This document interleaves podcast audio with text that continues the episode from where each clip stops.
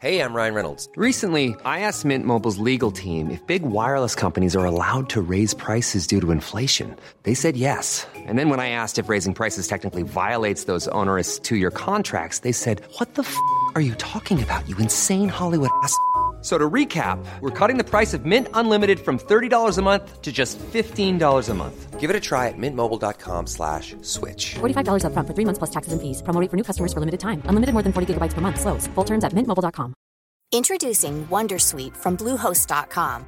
Website creation is hard, but now with Bluehost, you can answer a few simple questions about your business and get a unique WordPress website or store right away.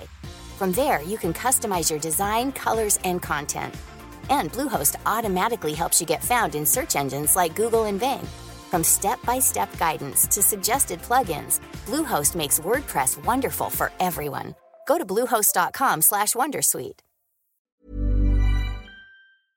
Code Source est en vacances jusqu'au lundi 29 août. En attendant, nous vous proposons d'écouter ou de réécouter une sélection d'épisodes choisis par l'équipe du podcast.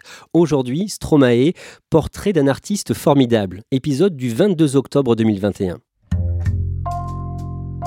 Bonjour, c'est Jules Lavie pour Code Source, le podcast d'actualité du Parisien.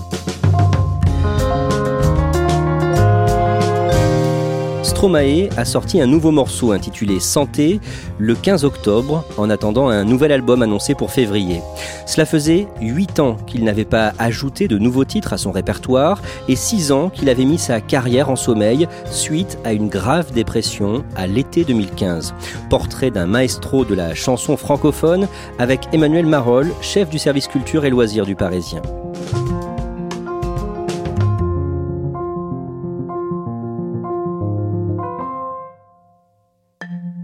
Emmanuel Marolles, il fait quoi, Stromae, euh, ces dernières années?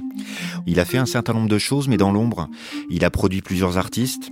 Il les a aidés à enregistrer des albums, notamment Big Flo et Oli, un duo de rappeurs belges qui s'appelle Caballero et Jean Jass. Il a aussi fait de la vidéo. Il a fait notamment une vidéo pour Yael Naïm qui a été nommée aux Victoires de la musique. Et puis il a fait de la mode aussi. Il a fait des vêtements, une collection de vêtements avec sa femme. Et c'est à travers d'ailleurs cette collection qu'il a euh, commencé à revenir vers la musique. Emmanuel Marolles, Stromae a sorti un nouveau titre le 15 octobre, ce qu'il n'avait pas fait depuis 8 ans.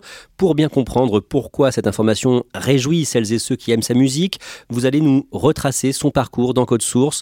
Stromae, ou plutôt Paul Van Haver, né le mardi 12 mars 1985 en Belgique, à Bruxelles. Qu'est-ce que l'on sait de sa famille? Son père est rwandais, il s'appelle Pierre, c'est un architecte et un personnage un peu haut en couleur. Voilà, un peu homme à femme, qui aime faire la fête, qui est assez jovial.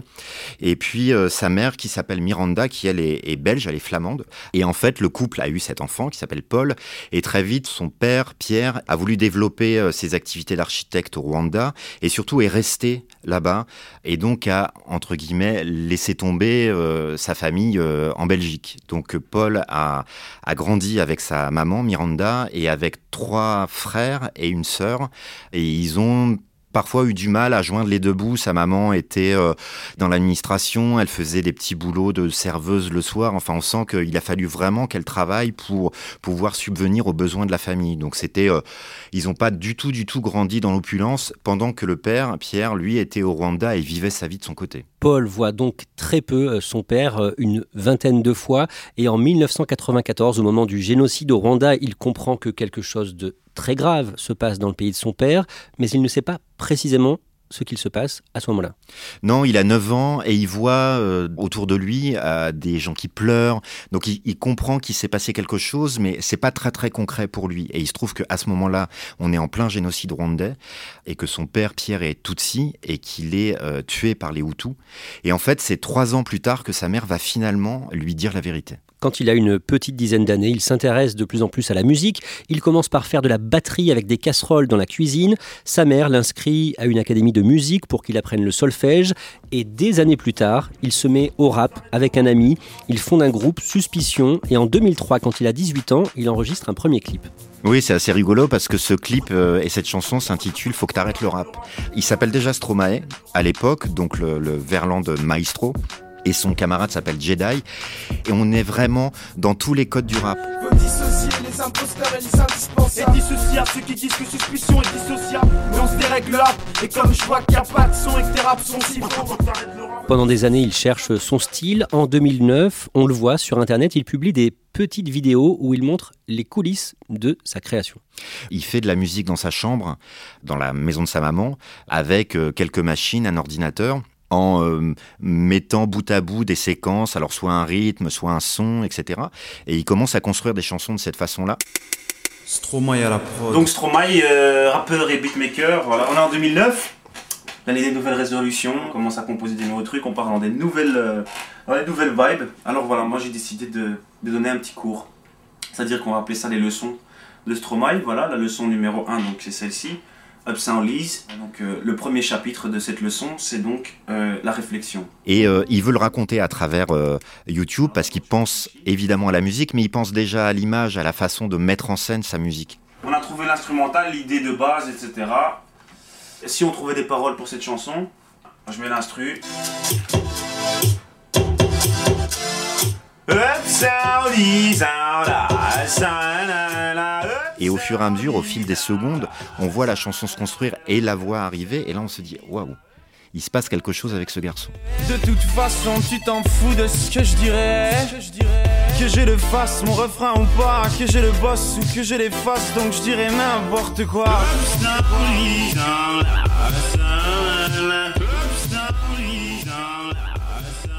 La même année, le 26 septembre, il sort un titre.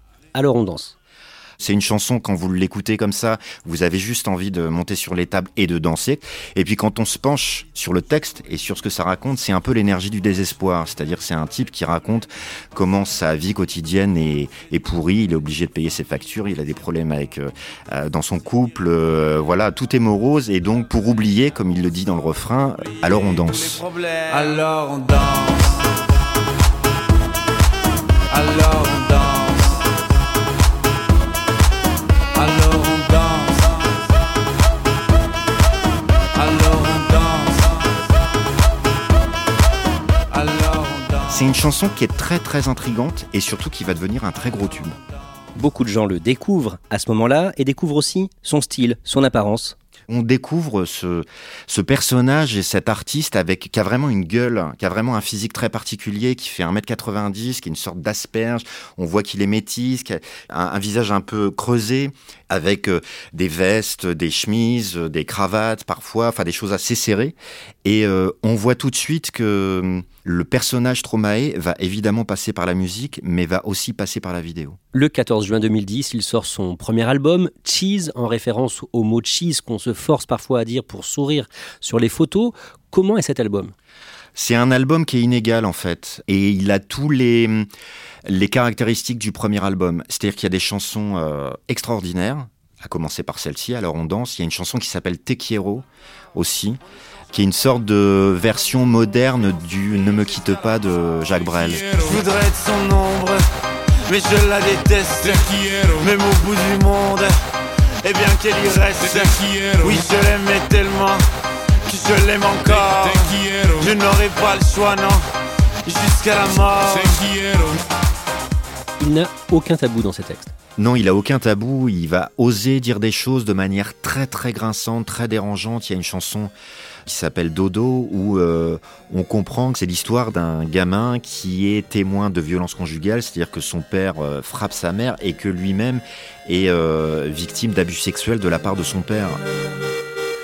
Petit bébé, il faudra se taire, ouais même si papa frappe ta mère, ben il faudra s'y faire. Eh, eh, Je sais qu'il fait mal même quand il s'en va, mais c'est tout à fait normal car papa a les plus gros bras. Ah, ah, et si monsieur louche sur toi, il faudra se taire pendant et après que monsieur te touche. Donc c'est une chanson qui est assez surprenante et qu'on n'attend pas du tout de la part de quelqu'un qui est arrivé avec un premier tube assez dansant. Comment ça se passe quand vous le rencontrez? C'est sa première interview euh, pour la presse française. On se retrouve à côté des locaux d'Universal puisqu'il vient de signer un contrat avec euh, Universal. On déjeune ensemble dans un restaurant italien, je m'en rappelle. Il est tout content qu'on s'intéresse à lui en fait. Et donc il commence à me raconter son histoire, d'où il vient, ce qu'il a fait avant, sa famille. Il évoque euh, un petit peu son père qui est mort au Rwanda.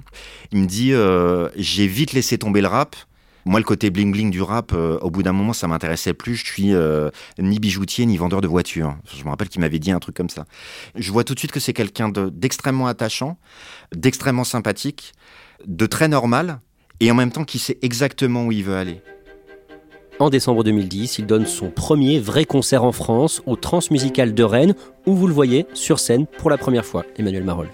Oui, c'est son premier concert en France et c'est son premier concert tout court finalement euh, en tant que Stromae. Et moi, je viens faire un reportage le jour J, le jour où il va donner son premier concert. Donc, on passe toute la journée avec lui. On voit les dernières répétitions dans l'après-midi et je vois que ça va être très pensé, très réfléchi.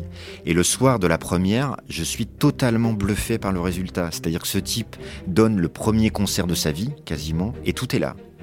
Il maîtrise totalement, alors déjà vocalement, musicalement, tout va bien.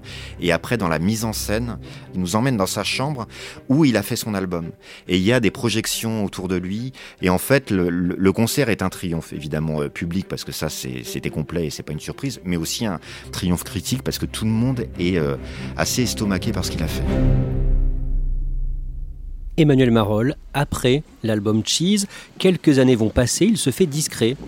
Et en 2013, le 22 mai, une vidéo étrange prise à Bruxelles est postée sur Internet. Oui, on voit apparaître sur les, réseaux sociaux un Stromae titubant sur une place qui s'appelle la place Louise, qui est une place assez euh, passante où il y a euh, des tramways, des bus, enfin voilà. Il a l'air ivre, euh, il parle fort, il chante à moitié, il crie.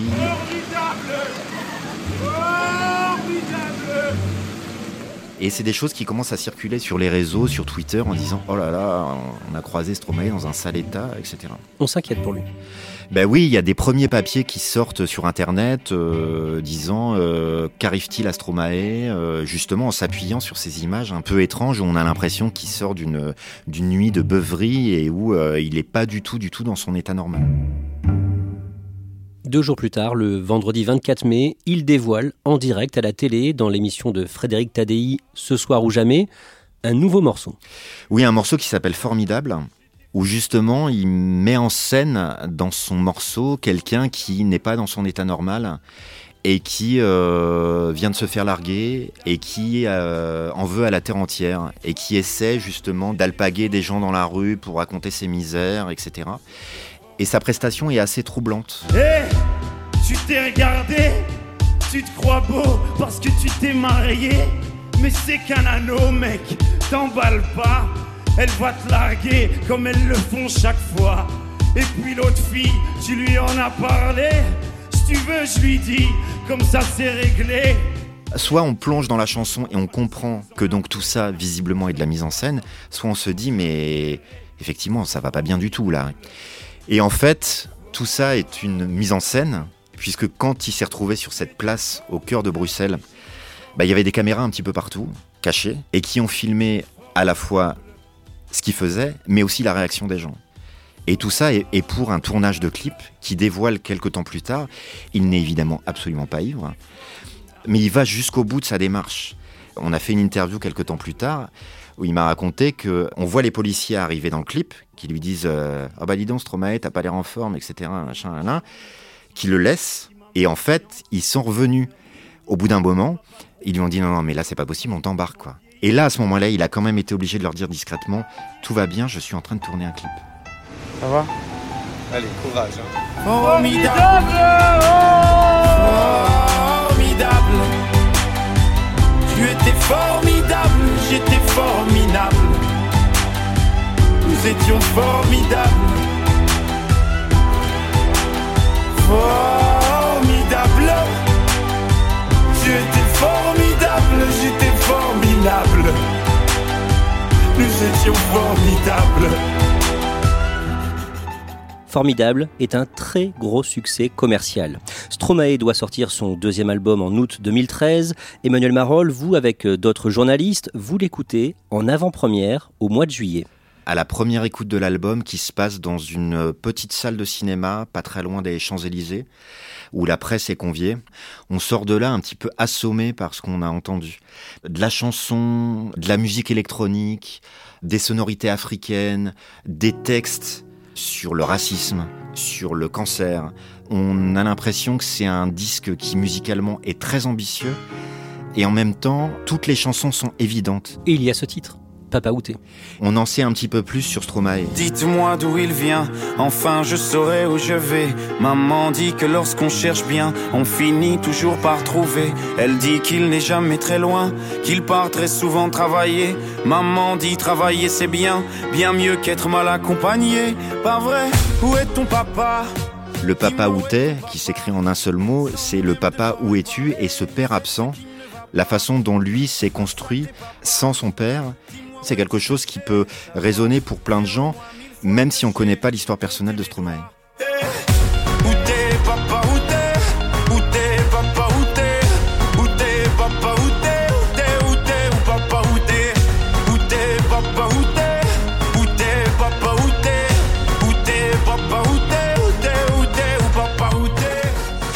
À cette période, juste avant la sortie de l'album, vous l'interviewez pour Le Parisien à Bruxelles. Et là, je sens qu'il est en train de mesurer l'ampleur de sa popularité. Déjà, quand on y va, il est euh, arrêté par plein de gens qui lui disent voilà, on attend ton disque, etc. Quelque part, euh, je me suis dit qu'il avait un petit peu changé. Le jeune artiste que j'avais vu la première fois, qui était un peu euh, émerveillé par tout ce qui lui arrivait, et très spontané et tout. Et là, je sentais qu'il commençait à se dire il faut que je maîtrise davantage de choses pour pas que ça m'échappe et qu'à un moment ça me submerge. Il est l'invité de Laurent Ruquier sur France 2 dans On n'est pas couché le samedi 14 septembre pour la promotion de Racine Carré et il ne cache pas un côté obsessionnel de sa personnalité. Oui, il dit euh, dans l'émission que c'est un petit peu compliqué euh, de travailler avec lui. J'ai l'impression que je fais de la musique comme euh, si je faisais des maths. Et, bon, on peut appeler ça du perfectionnisme quand on voit le verre à moitié rempli, mais en fait, quand il est à moitié vide, c'est simplement un maniaque et un psychopathe en fait. voilà. Donc, je me rends compte que ça peut être très pesant pour les gens avec qui je, avec qui je travaille. Et d'ailleurs, je les embrasse parce que ça ne doit pas être évident tous les jours. Alors il travaille en famille, vraiment, il travaille avec ses frères qui s'occupent de l'image, de la mise en scène. Son manager, euh, c'est un ami d'enfance. Donc voilà, il s'entoure de collaborateurs qui le connaissent parfaitement et qui connaissent aussi tous ses défauts. Il reconnaît vraiment qu'il a un côté maniaque quand il travaille. Racine Carré est un énorme carton. Quand ça sort, on vend quand même beaucoup moins de disques qu'à une époque. Et le disque se vendra à l'arrivée à près de 3 millions d'exemplaires. Et ça se vend en France, ça se vend en francophonie, mais ça commence aussi à se vendre sur d'autres territoires. Et euh, Stromae commence à vraiment intéresser les anglo-saxons. Et ça, c'est très très nouveau par rapport au premier album. Et on le sent, nous, en tant que médias. Pour la petite histoire, à l'époque, en décembre 2013, euh, on lance une cérémonie de remise des prix du Parisien qui s'appelle les Étoiles du Parisien. On veut remettre l'étoile de l'album de l'année à, Stromae. Et en fait, jusqu'au dernier moment, ça a été très très compliqué à monter parce qu'il était tellement sollicité de toutes parts que déjà on avait du mal à avoir une réponse. Et aussi, il est invité par Will.i.am des Black Eyed Peas qui joue ce soir-là à Bercy et qui veut absolument que Stromae vienne faire un duo avec lui il fait en sorte de pouvoir être à Bercy en début de soirée et de sauter dans un taxi et de venir à la soirée du Parisien pour euh, chanter un, extrait de Papa et de recevoir son prix sur scène dans une toute petite salle à la Bellevilloise, alors que là, il peut déjà remplir des Bercy sans aucun problème euh, tout seul. Stromae se lance dans une tournée mondiale de plus de 200 dates. Il part aux États-Unis, à Philadelphie, Washington ou encore Los Angeles. Emmanuel Marolles, le mercredi 10 juin 2015, il donne un concert au Congo dans le cadre de cette tournée. Au Palais des Congrès de Brazzaville, sur scène, à ses côtés, il va y avoir un chanteur âgé d'une soixantaine d'années, Zao, une grande star en Afrique. Oui, Zao, c'est une star de la rumba congolaise, qui est vraiment une musique typique de là-bas. Et il se passe quelque chose d'assez étrange ce soir-là. Ce fameux Zao arrive sur scène et visiblement Stromae n'est pas au courant. C'est-à-dire qu'il y a un speaker qui euh, lui fait la surprise. Et il est très très troublé par ce moment parce que euh, Zao c'est un artiste hyper important pour lui qui a nourri sa culture de musique africaine. Mon amour, ma carotte, ma papaye. Et ils font un duo ensemble, donc c'est un moment à la fois très fort pour lui, mais il est dans des émotions contradictoires et il sait pas comment vraiment se positionner à ce moment-là. À la fin, il se prosterne, on va dire, devant Zao. Il finit par s'agenouiller euh, euh, devant Zao. Euh, Zao lui dit T'es une référence pour moi, et Stromae lui dit Mais non, mais c'est toi la référence pour moi. Surprise, surprise. Merci. Merci. S'il vous plaît. Un maximum de bruit pour Zao, s'il vous plaît C'est un moment euh, assez lunaire pour nous, voyant ça de Paris et de France, mais là-bas, au Congo, c'est un moment complètement dingue. Que se passe-t-il la nuit qui suit? Il est encore une fois très troublé par ce concert, et à ce moment-là, il n'est pas très très en forme, Stromae. Il fait énormément, énormément de dates. En tout cas, il est dans une fatigue nerveuse, physique.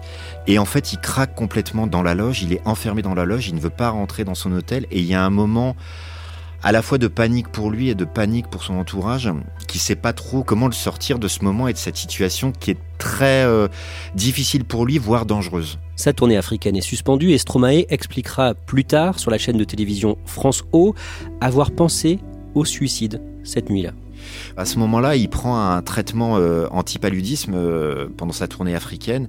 Il prend un médicament qui s'appelle le Lariam et qui est quand même un médicament controversé où on dénonce quand même un certain nombre d'effets euh, secondaires, type hallucination crise d'angoisse mais très très violente et qui peut d'autant plus toucher les gens qui initialement sont déjà fragiles ou fatigués.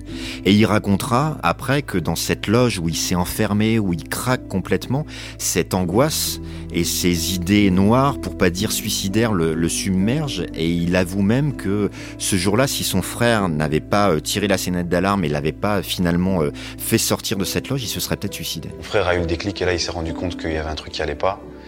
Je pense que s'il n'avait pas été là, j'aurais, je me serais sans doute suicidé quoi cette nuit-là, ça c'était sûr. Je pèse bien mes mots quand je dis ça. Et s'il n'avait pas été là, je ne pense pas que je pourrais vous parler euh, aujourd'hui.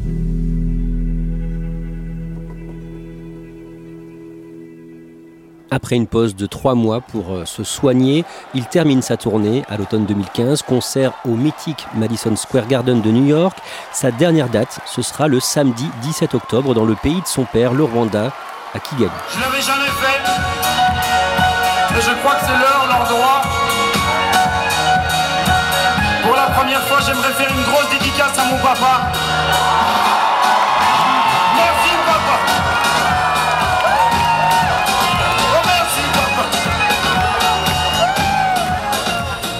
Après ce concert, il met en sommeil sa carrière de chanteur. Emmanuel Marolles dans les années qui suivent, il devient le symbole du risque de dépression quand on a une carrière qui s'emballe Ça a été un trop-plein de tout. On est passé de ce petit gars qui faisait de la musique dans sa chambre chez sa mère à euh, quelqu'un qui se retrouve euh, en tête d'affiche du plus grand festival américain qui est le festival de Coachella en Californie.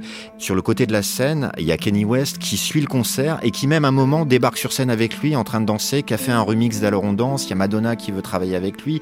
Et lui, en fait, bah, il veut continuer quelque part à faire de la musique comme il l'aimait, avec ses musiciens avec qui il bosse depuis toujours, avec son frère, euh, mais en même temps, ils se rendent bien compte que c'est pas possible, quoi. Mais j'ai pas envie de vexer les gens qui sont venus à mes concerts en disant ça, mais c'est vrai que ça devenait un petit peu moins un, plaisir, quoi. Ça devenait vraiment un, vrai métier, et et je me suis pas tout à fait rendu compte de ça. C'est une forme de burn-out professionnel comme il peut y avoir dans d'autres domaines, mais là, c'est vraiment ce qu'il vit. Il met fin à sa carrière sans savoir vraiment si un moment elle va reprendre.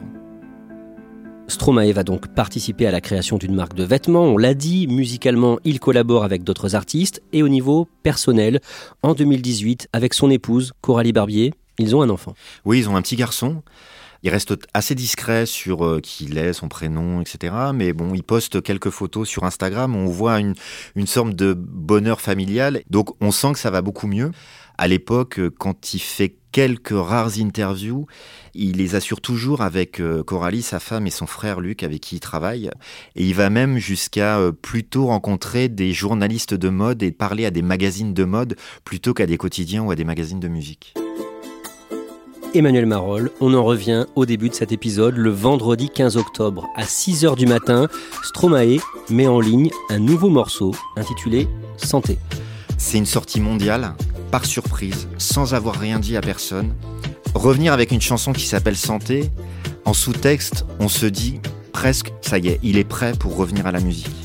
Et en même temps, quand on plonge dans la chanson, ça parle pas du tout de lui, ça parle plutôt des gens laissés pour compte, des sans grades, des gens qui sont pas toujours respectés dans leur euh, travail quotidien, dans leur vie quotidienne, et à qui il veut euh, lever son verre. Et si on célébrait ceux qui ne célèbrent pas? Pour une fois, j'aimerais lever mon verre à ceux qui n'en ont pas. À ceux qui n'en ont pas.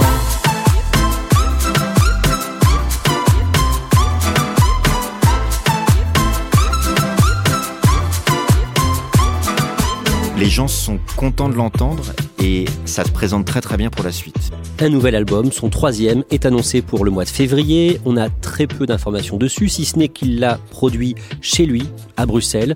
Et ce qui est sûr, c'est que Stromae sera la tête d'affiche en France du festival Rock en scène l'été prochain, le 28 août 2022.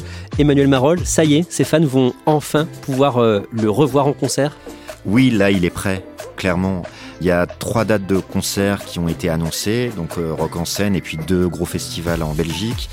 On sait aussi que son retour sur scène, sa première apparition publique dans le cadre de sa tournée, ça se fera au festival de Coachella, donc le plus gros événement musical des États-Unis. Et ça montre aussi l'aura de Stromae aujourd'hui, quoi. C'est-à-dire que c'est un artiste international qui donc plutôt que de faire euh, un premier retour en France ou en Belgique, va le faire aux États-Unis carrément. Mieux vaut ne pas s'y frotter, frotter. Si tu ne me respectes pas, oui, célébrons ceux qui ne célèbrent pas. Encore une fois, j'aimerais lever mon verre à ceux qui n'en ont pas. À ceux qui n'en ont pas.